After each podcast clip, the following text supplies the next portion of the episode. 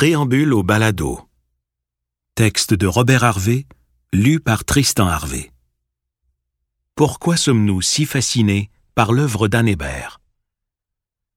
Bonjour et bienvenue à Balado dans la constellation Anne Hébert.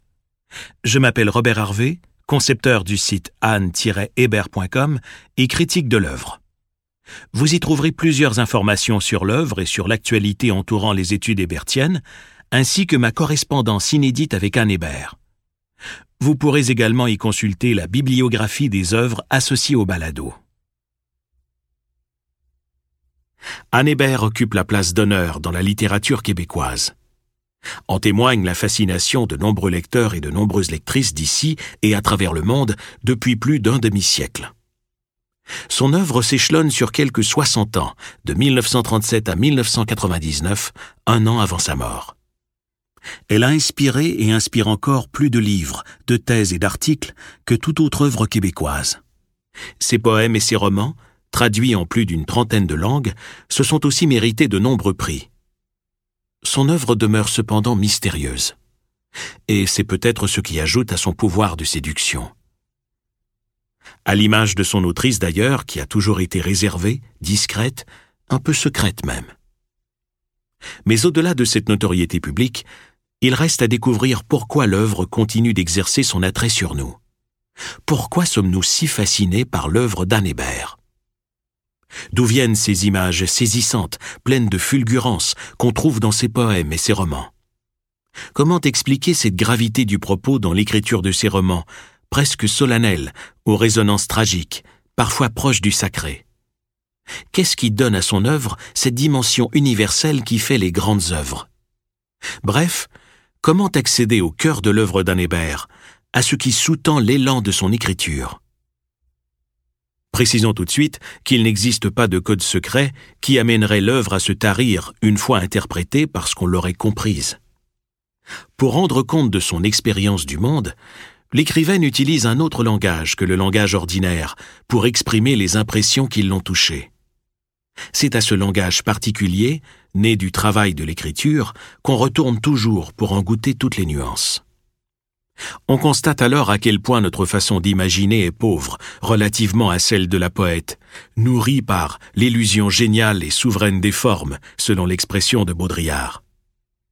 Chez Anne Hébert, on retrouve précisément cette acuité de conscience relativement au pouvoir de la langue, qui rend son œuvre si attrayante.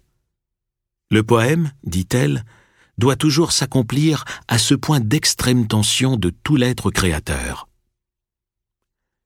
Le critique québécois Gilles Marcotte écrivait à ce sujet au moment de la mort d'Anne Hébert je ne sais pas si l'on mesure bien la somme de courage qui se dépense dans chacune des pages de ce livre, et qui amène à la lumière tant de sombre et splendide matière.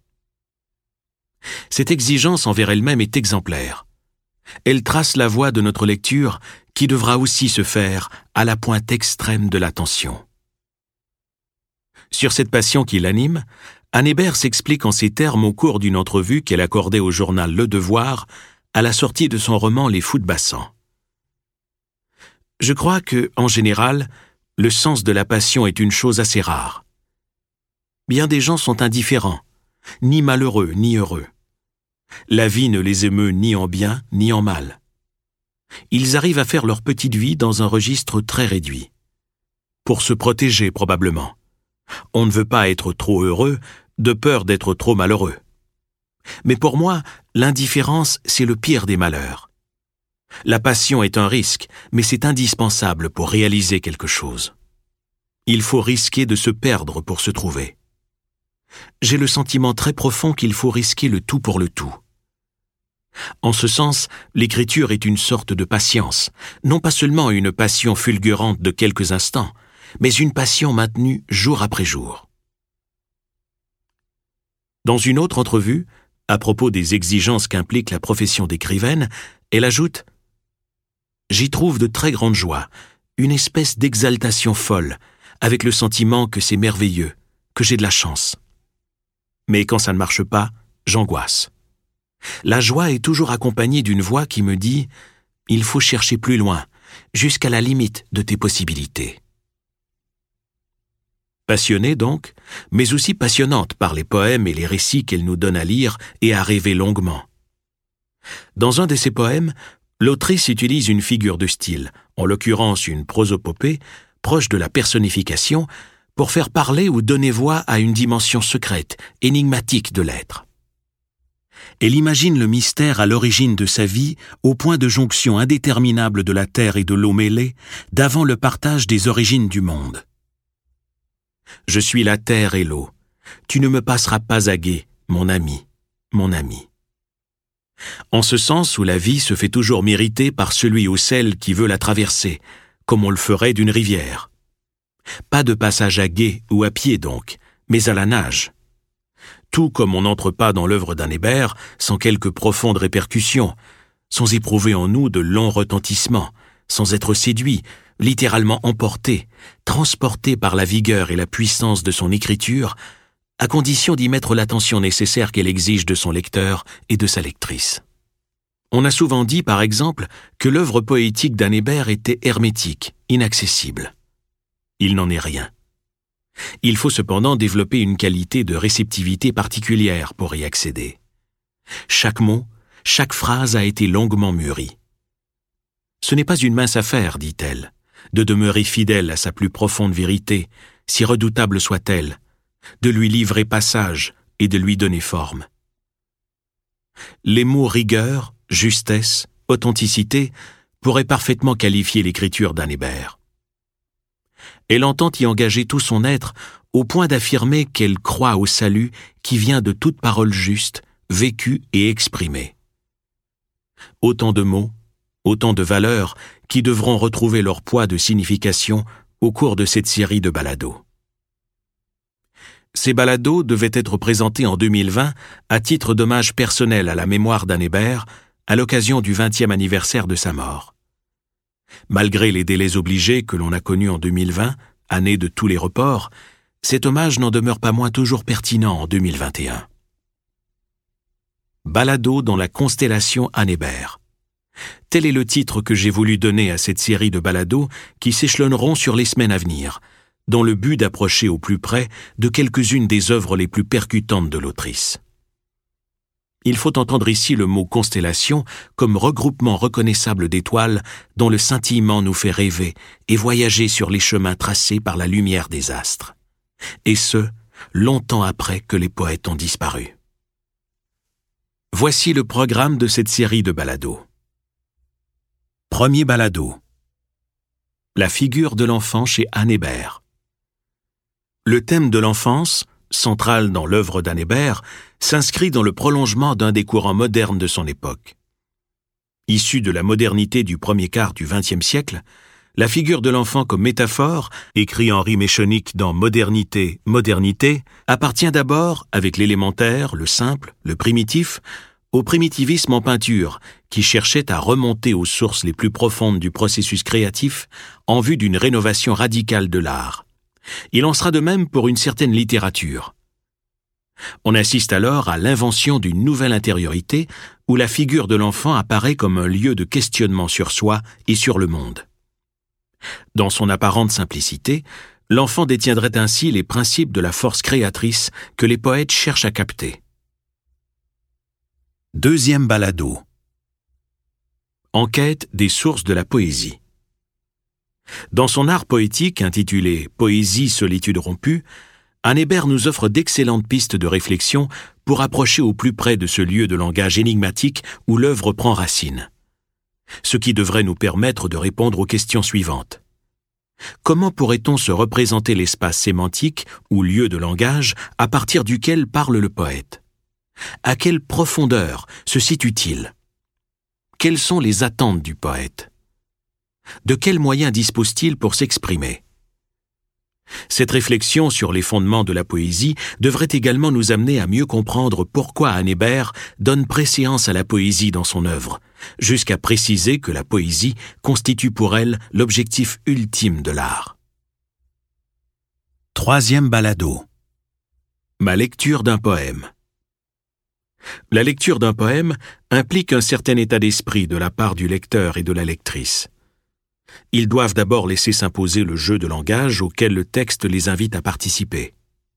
À savoir que les mots d'un poème, écrits en rime échonique dans Pour la poétique, communiquent entre eux, jouent entre eux, avant de communiquer avec le monde extérieur, soit celui de la signification. Par ailleurs, ces lecteurs et lectrices doivent aussi participer activement à la dynamique des échanges qui ont lieu dans les formes textuelles. C'est même la condition indispensable pour que le texte puisse jouer de toutes ses résonances et exprimer toutes ses potentialités, comme nous le verrons à travers l'analyse du poème Sous la pluie, extrait du recueil Le tombeau des rois. Quatrième et cinquième balado. Le torrent, matrice symbolique de l'œuvre. Le torrent s'impose aujourd'hui comme un classique de la littérature québécoise par l'efficacité de son écriture. Lorsqu'on interroge la genèse de cette nouvelle, on découvre qu'elle bénéficie de l'apport de deux œuvres qui ont contribué directement à sa création. L'Ange de Dominique, 1938-1944, et L'Arche de Midi, 1944-1945. L'année charnière 1944-1945 livre donc trois textes denses à la suite. Écrits dans la force de l'âge et dans une rare continuité, ces trois textes marquent un temps fort dans la production d'Anne Hébert. Si bien qu'en 1945, à l'âge de 28 ans, l'autrice a déjà pourvu son œuvre de son axe principal, de sa structure matricielle, comme nous tenterons de le démontrer au cours de l'analyse de ce récit. Sixième et septième balado. Kamouraska, du mal à la spirale du pire. L'intérêt de ce roman réside principalement dans son imagination narrative, dont la complexité atteste d'une prédominance marquée de la narration sur l'histoire. C'est dans cette écriture narrative, tout en nuances, que se situe l'originalité de l'œuvre, bien au-delà du tableau d'époque dont la lecture a souvent prévalu. On constate ainsi que les événements en eux-mêmes, vécus autrefois par Élisabeth Tassi, compte pour peu comparativement à la forme nouvelle, donc au sens nouveau, qu'ils adoptent suite au travail d'assimilation et de transformation opéré par Élisabeth Roland sur ses souvenirs, vingt ans après le meurtre. Cette écriture du songe s'enrichit par ailleurs d'un réseau d'intertextes bibliques et liturgiques qui lui donne une dimension mythique à portée universelle. La suite du récit trouve son principe organisateur dans le rituel commémoratif qu'initie Elisabeth Roland au cours du sacrifice célébré sur la neige à Kamouraska. L'évocation se fait alors invocation et la narration récitation, consacrant le cycle infernal de la folie renaissant de ses cendres dans une véritable écriture de la passion. Écriture toutefois utilisée ici par l'instance littéraire aux fins de sa propre subversion. Huitième balado. Les tragédies du songe dans quatre romans. La tragédie chez Anne Hébert naît des chimères du songe. Schème organisateur de l'œuvre, le songe agit comme élément déclencheur du récit et instigateur du drame, en instaurant par contagion des relations conflictuelles et mortifères entre trois personnages enchaînés l'un à l'autre dans un rapport antagoniste et concurrent. La constante de cette configuration ternaire suggère par ailleurs la présence d'une matrice, propre à définir les assises symboliques de l'œuvre, comme nous nous employons à le démontrer ici dans les chambres de bois, Kamouraska, les enfants du sabbat et les fous de. Ce balado constitue la reprise d'une conférence donnée à l'occasion du colloque international Anne Hébert qui se tenait à la Bibliothèque et Archives nationales du Québec à Montréal en juin 2016, à l'occasion du centenaire de la naissance d'Anne Hébert.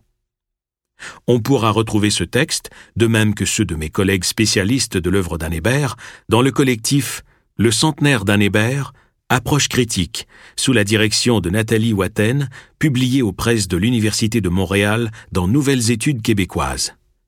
Cette collection a pour but de témoigner des nouvelles voies de la recherche en études québécoises.